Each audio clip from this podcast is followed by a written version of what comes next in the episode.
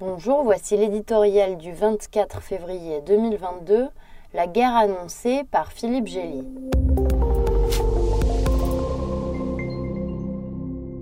Tandis que Vladimir Poutine suit son plan de marche, les Européens et avec un peu moins d'illusion les Américains s'accrochent au vague espoir que leurs sanctions proportionnées feront réfléchir le maître du Kremlin. Sans doute faut-il être atteint d'hypermétropie pour ne pas voir se dérouler sous nos yeux un scénario écrit à l'avance et déjà éprouvé en Géorgie. L'intervention défensive au secours des populations menacées des nouvelles républiques indépendantes du Donbass étant désormais bordée juridiquement et politiquement, il n'y a plus qu'à choisir un prétexte pour la déclencher en toute légitimité.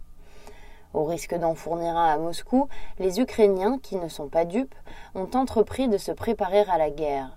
Le président Zelensky a ordonné l'inscription des réservistes et décrété l'état d'urgence pour 30 jours à compter de ce jeudi. On n'en est pas encore à la mobilisation générale, même si des renforts font route vers les frontières menacées à l'est et au nord du pays. L'armée russe est cinq fois plus grande que la leur, mais les autorités de Kiev savent qu'elles n'auront pas le choix de l'esquive.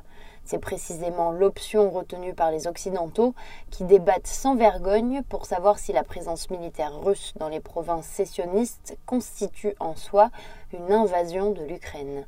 On entend d'ici glousser Vladimir Poutine, à qui Joe Biden a promis qu'il n'enverrait pas un fantassin, même pour évacuer des Américains.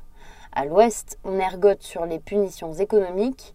Progressives, elles interviennent toujours à retardement et risquent d'envoyer un message de faiblesse. Massives, elles peuvent constituer une provocation et justifier un passage à l'acte puisque la facture est déjà établie. Ce dilemme montre combien il s'agit, par définition, de l'arme des désarmés. On ne prétendra pas qu'il serait préférable de se battre ou d'en laisser planer l'incertitude. Les sanctions ne doivent d'ailleurs pas être si inoffensives puisque le Kremlin se donne la peine d'annoncer une riposte forte et douloureuse. Mais il faut ne pas attendre de miracle de notre posture d'évitement. Aux yeux de Poutine, nous n'agitons qu'un tigre de papier.